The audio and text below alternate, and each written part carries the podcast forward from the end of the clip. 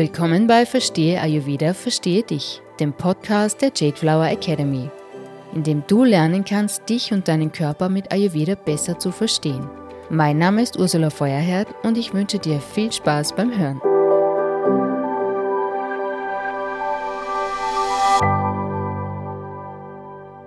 Mein heutiger Interviewgast ist Dr. Helene Atalla. Sie ist Fachärztin für Innere Medizin, Ärztin für Allgemeinmedizin und Spezialistin für Ayurveda-Medizin. Den Weg zum Ayurveda fand Helene während ihres Medizinstudiums. Eine jahrelange schwere Migräne ließ sie nach ganzheitlichen Lösungen als Alternative zu permanenter medikamentöser Behandlung suchen. Heute legt sie ihren Fokus als Ärztin auf das Thema Darmflora als Bindeglied zwischen der westlichen Medizin und Ayurveda. Im Interview erzählt sie uns, welche Phasen der Krankheit Ayurveda kennt, anhand derer wir Krankheiten lange vor ihrem Ausbruch erkennen und abwenden können. Sie erzählt, wie Ayurveda und Schulmedizin Hand in Hand gehen können und warum Ayurveda oft dann zum Einsatz kommt, wenn Symptome schulmedizinisch nicht diagnostiziert werden können. Mehr Infos zur Arbeit von Dr. Atalla findest du auf ihrer Website www.drheleneatalla.at. Helene, herzlich willkommen. Ich freue mich, dass du heute mein Interviewgast bist. Danke. Helene, eine Frage, die alle Podcast-Gäste zum Einstieg kriegen, ist, was bedeutet Ayurveda für dich? Die Lehre von Gesundheit primär, das heißt, ich komme aus der Schulmedizin und das ist die Lehre von Krankheiten und am Ayurveda fasziniert mich, dass man schon wesentlich früher äh, Dinge erkennt und dementsprechend dann Krankheiten abwenden kann. Und auch viele funktionelle Beschwerden, die in der Schulmedizin nicht diagnostiziert werden, ähm, im Ayurveda schon als äh, Störungen äh, behandelt werden, gegen die man was machen kann. Und in der Schulmedizin würde man da noch gar keine Diagnose stellen. Wenn jetzt wer zu dir als Ayurveda-Ärztin kommt, was ist da der Unterschied, wie du vorgehst? Der Unterschied ist die, die ganzheitliche Betrachtungsweise. Also was ich eigentlich immer mache, ist, wann als Ärztin, auch wenn es rein um Ayurveda geht, Patienten zu mir kommen, dass ich mich immer dafür interessiere, wann da eine Beschwerde da ist oder ein Symptom oder gar eine Krankheit, äh, inwieweit ist die schon schulmedizinisch abgeklärt. Äh, wenn es abgeklärt ist, ist gut, wenn nicht, mache ich es selber. Das heißt, dann findet das zuerst noch statt. Und dann, wenn wir wirklich ayurvedisch arbeiten, gibt es eine Konstitutionsbestimmung und eine ausführliche Anamnese. Ich nehme da wirklich eine Stunde Zeit für die Patienten, äh, wo ich sehr viel in die Tiefe frage. Also auch was Krankheitsgeschichte betrifft. Da sind manche dann auch ein bisschen erstaunt oder überfordert, weil sie sagen, wieso würde ich wissen, was vor 15 Jahren war. Aber es, es beeinflusst uns alles. Ja, alles, was, was uns passiert, beeinflusst äh, unser, unsere Gesundheit und unsere Krankheit. Und insofern ist das für die ayurvedische Therapie auch wichtig. Du hast ja selber auch einen Weg, der dich zum Ayurveda geführt hat, der recht spannend ist. Magst du da ein bisschen davon erzählen? Mhm, ja, gern.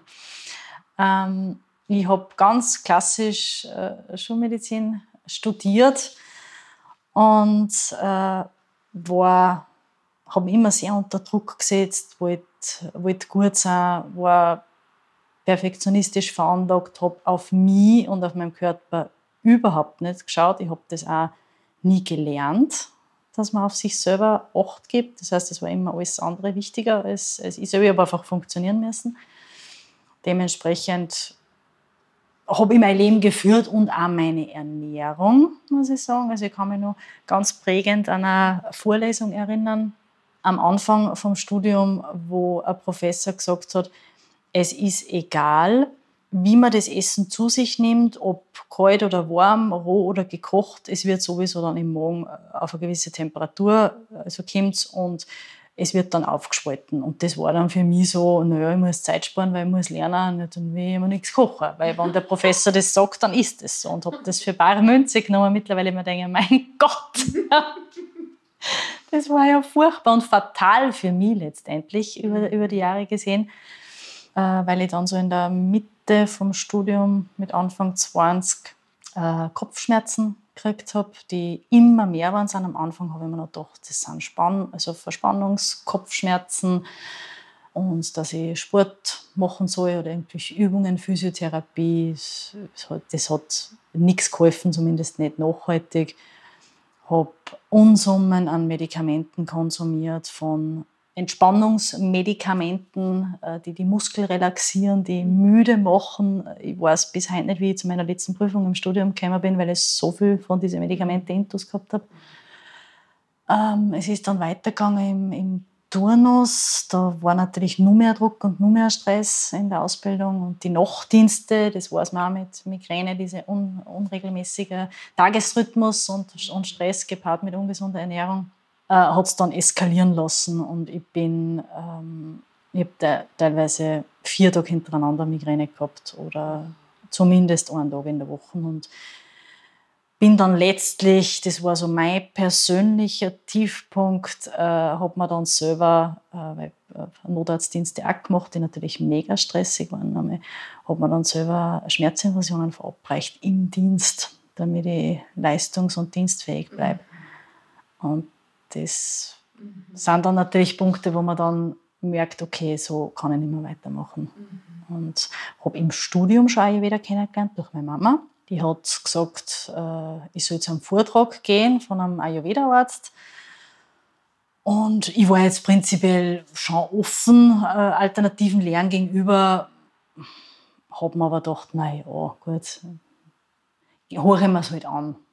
War aber nicht jetzt äh, besonders in Vorfreude oder mit Begeisterung dort. Der hat dann die Konstitutionstypen vorgestellt und ich war fasziniert. Also beim Wattertyp äh, habe ich mir gedacht, der redet von mir. und den verschiedenen Beschwerden. Auf einmal hat alles einen gemeinsamen Nenner gehabt. Und das hat mich dermaßen fasziniert, dass ich zunächst als Patientin zum Ayurveda gekommen bin. Und äh, der hat mich dann äh, therapiert, hat mir diese Empfehlungen gegeben, Kräuterpräparate. Und es war schon äh, kein einfacher Weg. Also es ist nichts, was von heute auf morgen geht. Man nimmt die Dinge auch nicht und ist dann schmerzfrei, sondern es ist Arbeit an sich selber auch. Das heißt, man verändert seine Persönlichkeit, seine Lebensweise auch ein Stück weit. Ich habe sicher was von meiner Unentspanntheit äh, und von meinem Perfektionismus ablegen müssen. Mhm. Äh, und mehr, ein bisschen mehr Gelassenheit äh, mir aneignen müssen. Das ist ja auch nichts, was man einfach einmal bestimmt eines Tages, dass man jetzt gelassener ist. Das muss man irgendwie auch lernen. Mhm. Zumindest war es für mich gar nicht so leicht. Und gepaart mit Ernährung, dass ich mich dann wirklich warm ernährt habe, also als äh, gerecht ernährt habe und die Kräuterpräparate genommen habe. Und ich kann sagen, das ist jetzt zehn Jahre her und es geht mir wirklich richtig gut. Und ab und an, wenn ich merke, ich drifte wieder in diesen Perfektionismus ab, dann äh, merke ich schon frühzeitig, dass, da muss der Kopfschmerz noch gar nicht kommen, aber äh, doch eine, eine, eine Bitterkomponente, wo ich dann merke, so, heute ist irgendwie das Schauen ein bisschen schwieriger. Jetzt muss ich meine Brille aufsetzen, obwohl ich ganz, ganz wenig drin habe. Und dann merke ich, okay, jetzt geht es wieder in die Richtung, jetzt darf ich wieder ein bisschen zurückschrauben. Mhm. Und das ist das Schöne, weil ich war so verzweifelt und war der Migräne so ausgeliefert und, und ich habe nicht gewusst, wann kommt es jetzt wieder und ich habe mir auf nichts gefreut können, nichts planen können, weil ich nicht gewusst habe, äh, habe ich da vielleicht wieder Migräne. Mhm. Und das beeinträchtigt die Lebensqualität derart massiv, dass ich gar nicht sagen kann, wie dankbar ich allein nur deswegen, auch wenn ich es jetzt zu meinem Beruf gemacht habe, ich bin, dass ich Ayurveda kennenlernen habe dürfen, weil es einfach meine, meine Gesundheit wiederhergestellt hat und, äh, und mir meine Lebensqualität wiedergegeben hat. Wow. Danke fürs Erzählen und fürs Teilen. Was hat das mit dir gemacht, auch dieses neu gewonnene Verständnis für dich selber, für deine Zustände körperlich und emotional? Sehr nachdenklich hat es mich gemacht, weil es waren mir viele Dinge und viele Zusammenhänge überhaupt nicht bewusst. Man lebt so einen Alltag ein, jeder ist beschäftigt äh, und, und, und, und geht seinen Aktivitäten nach und wir machen uns über so viele Dinge überhaupt gar keine Gedanken. Und diese, diese Achtsamkeit, die man im Ayurveda erlernt, dass man, dass man die mitnimmt in, in den Alltag, das ist, war für mich eines von den von die größten Learnings. Also überhaupt bemerken, was ist bei mir los? Wie mhm, geht's mir? Genau. Und auch andere. Man nimmt auch andere äh, dementsprechend wahr. Also man betrachtet natürlich, das ist jeder, der sich ein bisschen intensiver mit Ayurveda beschäftigt und ein bisschen eine Ahnung schon von den Doshas hat, teilt die Leid zumindest in seiner Umgebung irgendwie ein. Und dann, dann, dann kann man ein ganz anderes Verständnis für, für Leute haben, auch für die Partnerschaft. Also ich bin, bin überzeugt davon, äh, wenn ich in meine Partnerschaft und in meine Ehe schaue, dass man, dass man da oft gewisse Konflikte vielleicht vermeiden können, weil wir wissen, okay, das ist, der ist so, das ist ein anderer Typ als ich, der geht Dinge anders an. Mhm. Ja, und ja, mein, mein Mann sagt ja scherzhaft dann manchmal, ja, ja, das ist Wetter, wenn ich wieder irgendwo was liegen lasse oder vergesse. weil ich den natürlich auch, der kennt sich da mittlerweile auch schon aus, weil er natürlich mehr erzählt. Und ja, also insofern ist nicht nur für die eigene Gesundheit, sondern auch fürs, fürs Zwischenmenschliche einfach fördernd, dass man das weiß. Schön. Ähm, du hast ja dann, genau, wie bist du dann weiter vorgegangen? Jetzt hast du im Medizinstudium Ayurveda entdeckt und was hast du dann damit gemacht? Weil mit, dem, mit der Schulmedizin bist du jetzt für dein eigenes Problem der Migräne, da bist du angestanden, da hat es keine Lösung gegeben. Wie hast du dann weiter mit beiden Welten arbeiten wollen können? Zunächst äh, lang gar nicht.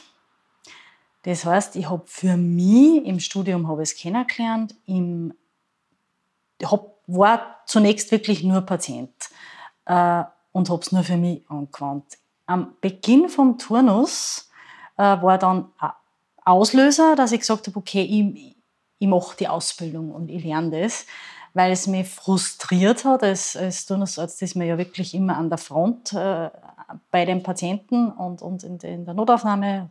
Es waren trotzdem so viele Patienten, die in schulmedizinisch jetzt in die psychosomatische Schiene, was ein Wort ist, was ich nicht mag und meiner Meinung nach existiert das auch gar nicht, geschoben worden sind, das waren Frauen, wo ich mich erinnere, die gesagt haben, ich habe so Herzrasen oder ich habe so Herzstolpern und sind abgeklärt worden.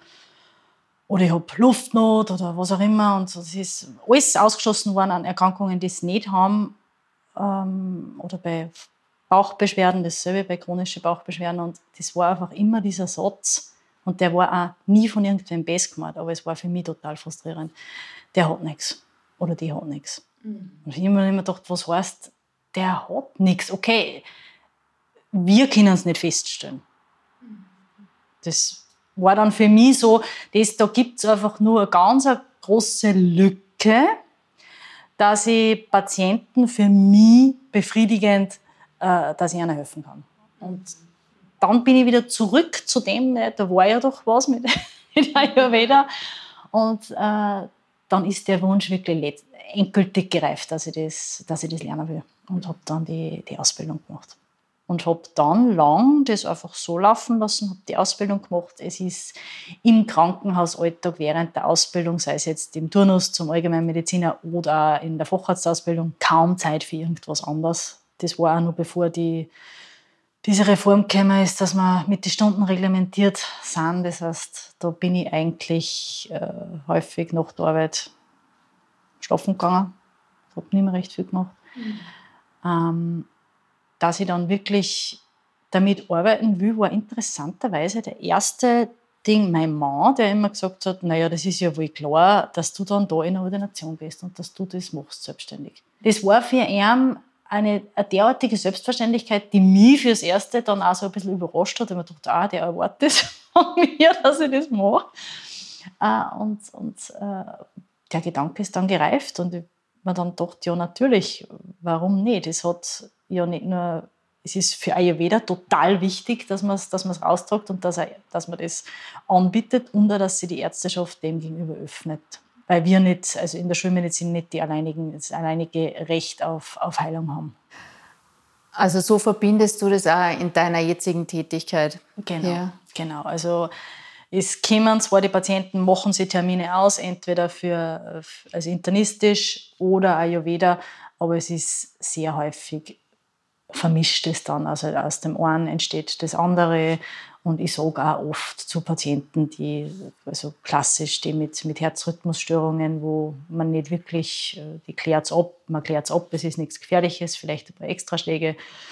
Es sind auch immer gewisse Persönlichkeiten mit gewissen Lebensumständen, denen ich dann einfach, ohne dass wir jetzt diese ganze Ayurveda-Kiste äh, aufmachen mit Diagnostik und so weiter, dass ich einfach ein paar Empfehlungen gebe und sage, machen Sie das, machen Sie das, machen Sie das. Oder dass ich einer vielleicht ein, zwei Kräuterpräparate mitgebe und einfach sage, nimm sie mal und schau, ob es dir gut tut. Mhm.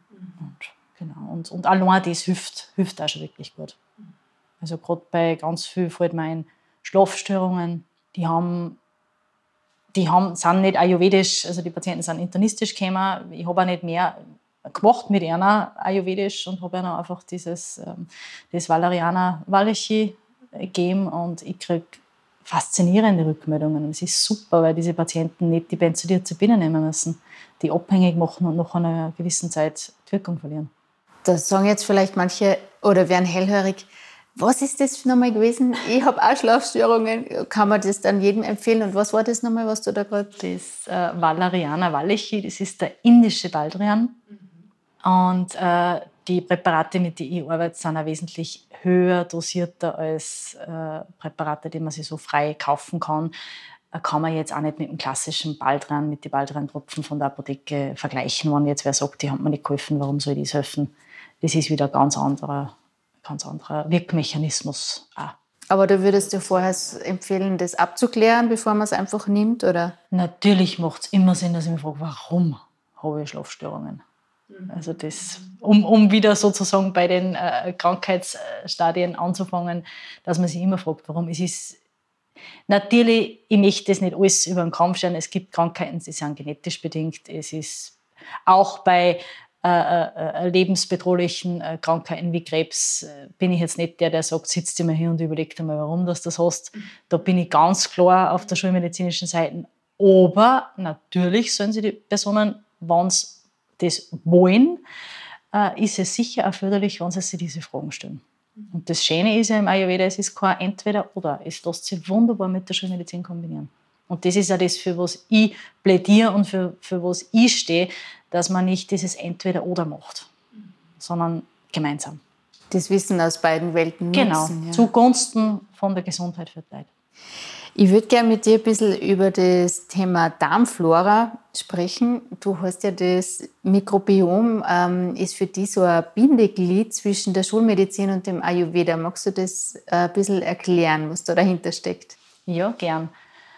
Ich habe mir ja, weil ich natürlich aus der ähm, wissenschaftlichen Seite Kim und man im Studium ja auch so äh, erzogen wird, dass nur alles, was man messen kann oder nur alles, was äh, in Studien nachgewiesen ist, ja wirklich Gültigkeit hat. Das passiert automatisch, möchte ich sagen. Also ich war nie so ein großer Freund von, von Studien. Ich war schon immer ein Freidenker und habe mir selber Gedanken gemacht, aber das passiert so. Und ich ganz viele Jahre so ein bisschen Zweifel mit mir rumgeschleppt und habe mir gedacht, hilft das jetzt wirklich so? Ist das jetzt wirklich so oder war das bei mir Zufall, dass das geholfen hat? Oder ja, also das und wieder an das Thema Mikrobiom aufgetaucht ist oder im Wesentlichen, also im, oder im engeren Sinn, das mit der Darmflora, das jetzt wissenschaftlich auch nachgewiesen ist, wie maßgeblich die Darmflora und die Beschaffenheit der Darmflora unsere Gesundheit beeinflusst, war das für mich so, finde ich total super, weil die Wissenschaft erklärt jetzt Ayurveda. Okay. Also so sehe ich das, weil die immer gesagt haben, es beginnt im Darm und mit dem, was wir, was wir essen und mit der Verdauung oder auch mit dem Zellstoffwechsel. Und das ist für mich einfach die, die wissenschaftliche Erklärung dafür. Und damit war dann für mich so das, das letzte Fragezeichen weg weil ich mir gedacht habe, okay, das passt jetzt für mich, das, auch aus wissenschaftlicher Sicht kann ich das jetzt für mich so nehmen und in letzter Instanz als, als, als richtig nehmen. Wie kann ich denn für mich selber feststellen, wie meine Darmflora äh, beschaffen ist? Ob die jetzt gesund ist oder ob da was fehlt? Wie, wie kann ich das feststellen? Also man kann einmal sagen, jeder, der verdauungstechnisch keine Beschwerden hat, hat eine gute Darmflora. Ich halte nichts davon, dass sich jeder, weil er glaubt, er möchte jetzt was für seine Gesundheit tun, also eine Darmflora-Analyse macht. Es muss immer äh, Einklang sein zwischen Messergebnis und den entsprechenden Symptomen dazu. Sonst hat man irgendeinen Keim, der fehlt und dann nimmt man irgendwelche Präparate. Mag sein, dass das dann auch in Ordnung ist, aber im, im schlimmsten Fall äh, kann auch das übermäßige Therapieren mit Probiotik oder auf Verdacht einfach, das machen ja auch viele, die machen keine Analyse, das finde ich sogar eigentlich nur schlechter, die dann einfach Probiotika nehmen und häufig dann aufgrund dessen Bauchbeschwerden kriegen wie Blähungen und Durchfall habe ich auch schon sehr häufig gesehen, weil ja die Frage ist, welcher Bakterienstamm fehlt. Mhm. Und man dann nicht einfach irgendwann substituieren kann, der vielleicht gar nicht fehlt. Und das kostet ja einen Haufen Geld und ist ja auch mit Aufwand verbunden. Insofern rate ich von sowas zum Beispiel ab. Mit einer Ausnahme, wenn ich Antibiotika nehme. Dann macht es absolut Sinn, weil dann ist auch klar, dass ich meiner Darmflora schaut. Nur ein Stück weiter wäre es natürlich, dass man sich fragt, ist überhaupt notwendig? Ja. Mein Lieblingsthema ist diesbezüglich Harnwegsinfekte, wenn ich da ein bisschen ausholen ja, darf. Das sehr häufig, ich glaube, jede Frau kennt das, Harnwegsinfekte, und die werden dann so gern mit Antibiotika therapiert, was meiner Meinung nach bei gesunden und unkomplizierten Harnwegsinfekten wirklich, ich sage es jetzt echt drastisch, verwerflich ist weil es gibt so viele andere Dinge, die man machen kann. Und das Problem ist, wenn man jeden Harnwegsinfekt, jeden unkomplizierten Harnwegsinfekt mit Antibiotika behandeln, wird dann der Person was Schlechtes, weil man deren Flora zerstören. Also wir wissen, es gibt Urobiom A, das heißt einfach auch ein, eine Besiedelung der Harnröhre, die schützend ist. Wir, ähm, die zerstören wir. Wir zerstören die Scheidenflora der Frauen, die kriegen dann leichte Pilzinfektionen, die Darmflora und, was auch alle anderen betrifft, wir schaffen Resistenzen, Antibiotikaresistenzen. Und für die einzelne Person ist es so, dass mit jeder antibiotischen Therapie und man diese schützenden Keime, die auch die, die ähm, Säure der Scheidenflora hat ja auch einen Sinn in der Abwehr und in der Prophylaxe von, von Harnwegsinfekten. Und dann auch noch das Urobiom und die zerstören wir dadurch. Das heißt, Einfach ausgedrückt, mit jeder antibiotischen Therapie äh, eines Harnwegsinfekts erhöhe das Risiko, dass ich mir wieder einen Harnwegsinfekt zuziehe. Mhm. Und da kommt man dann schnell in einen Teufelskreis ein. Und es ist leicht, es gibt so viele pflanzliche Präparate, die man da nehmen kann und auch natürlich die, die Prophylaxe, die man, die man machen kann, dass gar nicht so weit kommt. Was sind denn so typische Ursachen für Harnwegsinfekte? Aus ayurvedischer Sicht vielleicht auch? Also aus, sage ich jetzt einmal, schulmedizinischer Sicht wäre es einmal äh, nach, dem, nach dem Geschlechtsverkehr, klassischerweise, das kennen, glaube ich, viele Frauen. Ähm, oder wenn ich in Hahn halt, weil ich sage, jetzt gehe ich noch nicht aufs Klo, jetzt kann ich noch nicht, erst in der Pause, erst wenn, wenn ich den Satz fertig geschrieben habe oder, oder die Arbeit erledigt habe, was dadurch einfach zur Ansammlung von Bakterien führen kann. Und Hygiene ist natürlich auch ein Thema.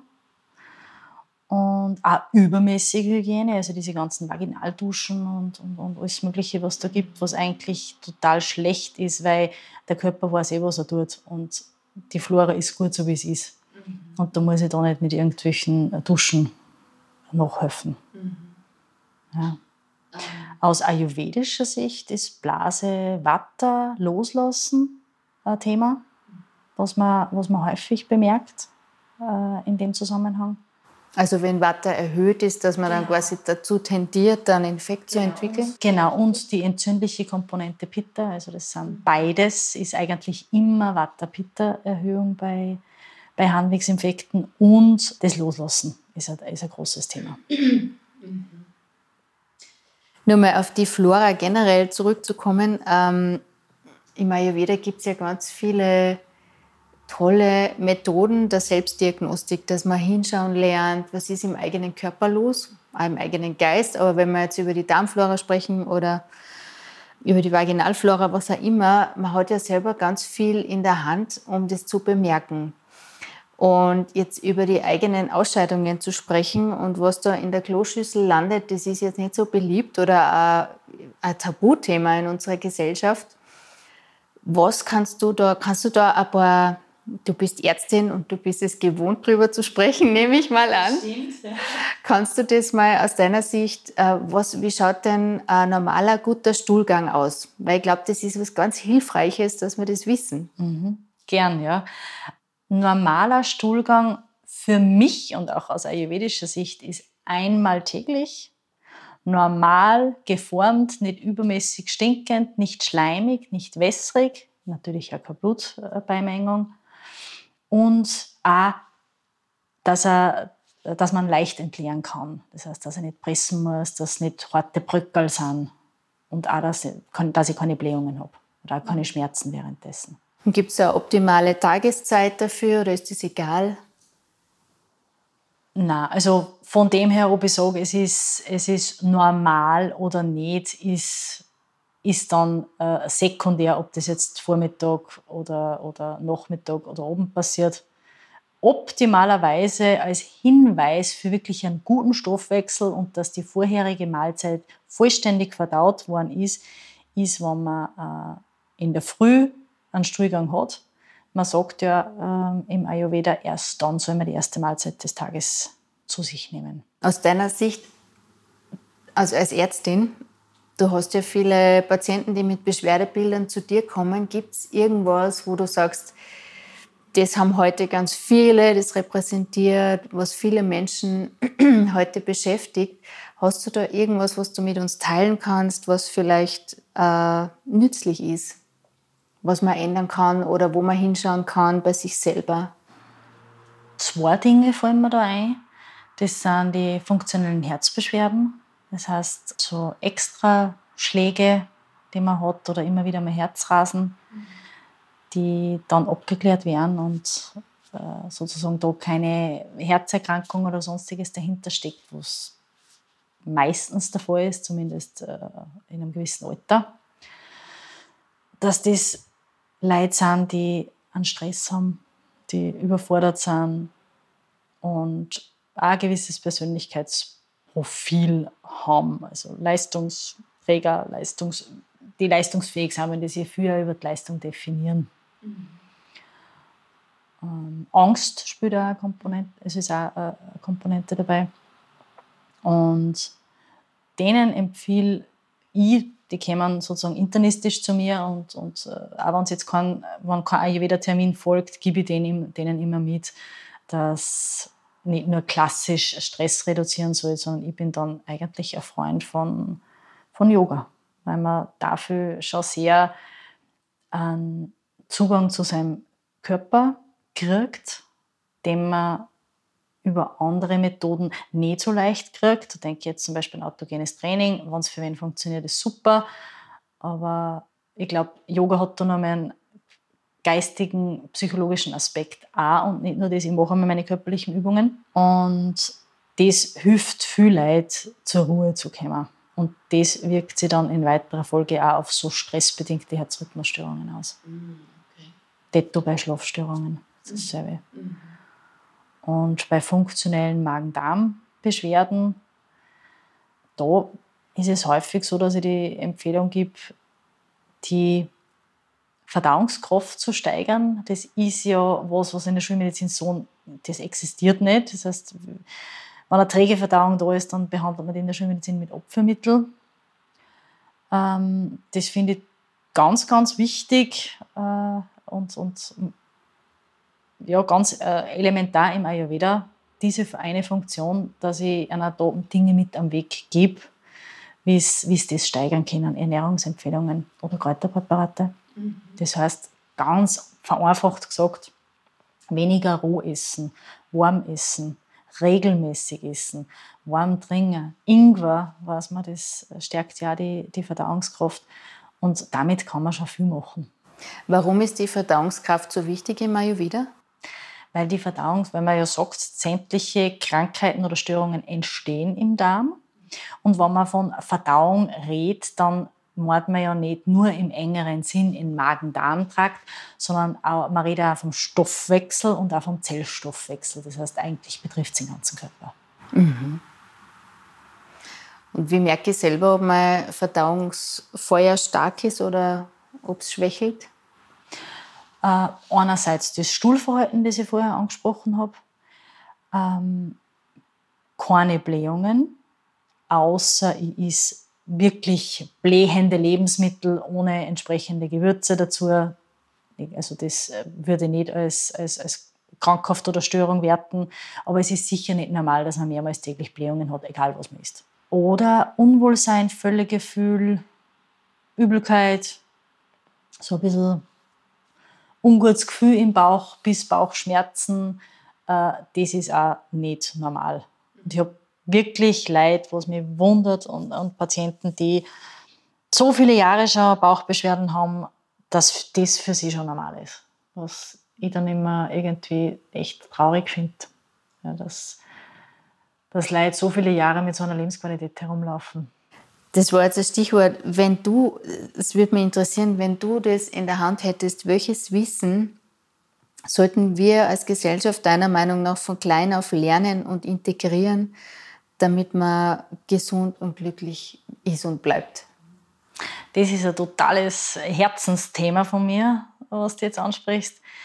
Es ist, dass Gesundheit kein Zufall ist und dass man Gesundheit lernen kann. Und das wäre meine Vision, dass man das Kindern schon lernt und dass man bei Kindern schon anfängt. Dass die ein Gesundheitsbewusstsein kriegt, weil ich kann es nur von, von meiner eigenen Erfahrung äh, sagen, ähm, ich habe Gesundheit so als weder als, als, als, als Kind noch als junger Erwachsener oder auch von der Familie nicht mitgekriegt. Und es ist keine Wertung, aber ich glaube, es geht ganz vielen so. Das ist einfach kein Thema. Ja, solange man nicht krank ist, ist man gesund. Und ähm, auch auf Ernährung und auf solche Dinge ist zumindest, wie ich aufgewachsen bin, einfach weniger äh, Wert gelegt worden. Das heißt, ich habe das eigentlich Gesundheit erst gelernt, wie ich krank war. Auch nicht im Medizinstudium. Das muss man wirklich ganz klar so sagen. Wir lernen ganz viel über Krankheiten. Aber Gesundheit, ja, wie der Körper, Biochemie, Physik, wie das so funktioniert, aber Gesundheitskompetenz oder wie bleibe ich gesund, wie geht Gesundheit, das lernt man auch als Arzt nicht. Du sagst ja selber auf deiner Website, die Logik von Ayurveda ist für dich Hausverstandsmedizin. Ja. Wie würdest du das, das kann man jetzt wahrscheinlich nicht in ein paar Sätze sagen, aber was könnte man da unseren Kindern mitgeben, damit da mehr Bewusstsein entsteht? Also Hausverstand insofern, dass ich sage, ähm, ein Gesetz von, von Ayurveda ist Gleiches erhöht Gleiches. Das heißt, dass ich natürlich im Kind sagen will, wenn der jetzt eh schon kalt ist, ja, wenn du rausgehst, dann zieht er auch einmal eine dickere Jacken an oder eine Haube, ich weiß, ganz unbeliebt. Und trink, wenn du einen Durst hast, nicht das kalte Wasser, sondern was Warmes. Ja. Und dann habe ich schon zwei Aktionen gesetzt, um zu verhindern, dass ich mich verkühle und habe meine Gesundheit gefördert mit ganz einfachen Dingen. Und wenn wir dann nur weitergehen und sagen, was easy, dann gibt es nicht die klassische Jausen, sondern dann gibt es Suppen oder irgendwas Warmes, was auch noch mal wärmt. Dann hat man das dritte Schotter für seine Gesundheit. Ganz, ganz einfach. Mhm. Und auch, was man, was man Kinder lernen kann. Also es geht auch einfach. Genau, das ist ganz wichtig, weil sonst kann man es auf Dauer im Alltag und in unserem Leben auch gar nicht umsetzen. Und das ist mir auch bei meiner Arbeit und bei den Patienten und bei den Empfehlungen, die ich ihnen gebe, ganz wichtig, dass es in den Alltag zu integrieren ist. Mhm. Und dass das keine langmächtigen äh, Rituale oder sonstige Dinge sind, die man vielleicht bei äh, entsprechender Motivation und groß, großem Leidensdruck für eine Zeit macht, aber nicht dauerhaft. Und es geht ja um das, dass man die Dinge dauerhaft umsetzt. Stichwort Alltag, da würde ich dir gerne eine abschließende Frage stellen. Was kann jetzt jeder sofort starten, was aus dem Ayurveda kommt? Du hast es zwar gerade schon erwähnt, warm, warmes Wasser trinken, warm gekocht essen. Gibt es sonst noch irgendwas, was du den Zuhörern mitgeben kannst, mit dem sie morgen starten und ausprobieren können? zwei Sachen sogar. Das erste ist, aufs Essen achten. Wenn ich jetzt ganz provokativ wäre, würde ich sagen, Essen nicht missbrauchen. Das, das heißt, ähm, nicht essen, weil jetzt Essenszeit ist oder weil jetzt Pause ist oder weil ich jetzt gestresst bin, weil ich vom Fernseher sitze, weil irgendwer neben mir gerade ist ähm, oder weil ich mich belohnen will oder weil es Gewohnheit ist, dass ich am Abend beim Fernseher was ist, sondern dass man wieder zu dem sich rückbesinnt, ich soll essen, wenn ich Hunger habe. Es ist so banal, aber ganz wichtig, weil ich glaube, dass wir das verlernt haben. Und da zeige ich jetzt nicht mit dem Finger auf andere, sondern ich sage das deswegen so äh, provozierend und so konkret, weil ich es selber kenne. Und weil ich denke, dass das was ganz Einfaches ist, was, was wahnsinnig effektiv ist. Und das Zweite ist Handy. Handy weg und, und mehr mit, mit den persönlichen Kontakten verbringen, gerade am Abend. Also das ist das, was ich zum Beispiel Leuten mit Schlafstörungen sage. Schön. Danke für die Tipps. Bitte gern. Helene, wo finden dich die Leute? Wie kann man sie mit dir verbinden? Also entweder telefonisch in der, also in der Ordination. Das, äh, die Telefonnummer steht eh auf der Webseite und man kann auch Online-Termine buchen über meine Homepage. Das ist die drheleneattala.at.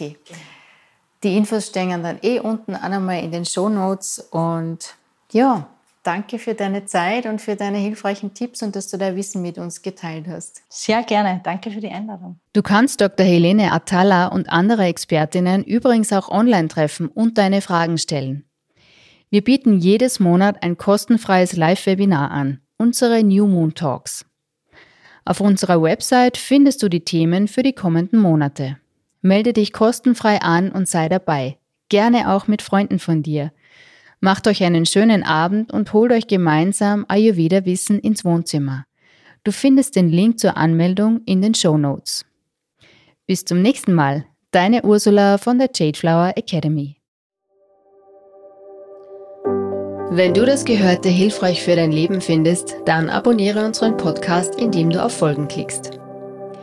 Wir veranstalten jeden Monat kostenfreie Live-Webinare, unsere New Moon Talks. Melde dich zum Newsletter an, um dabei zu sein und deine Fragen zu Themen aus Ayurveda, Yoga und Jyotish der vedischen Astrologie zu stellen.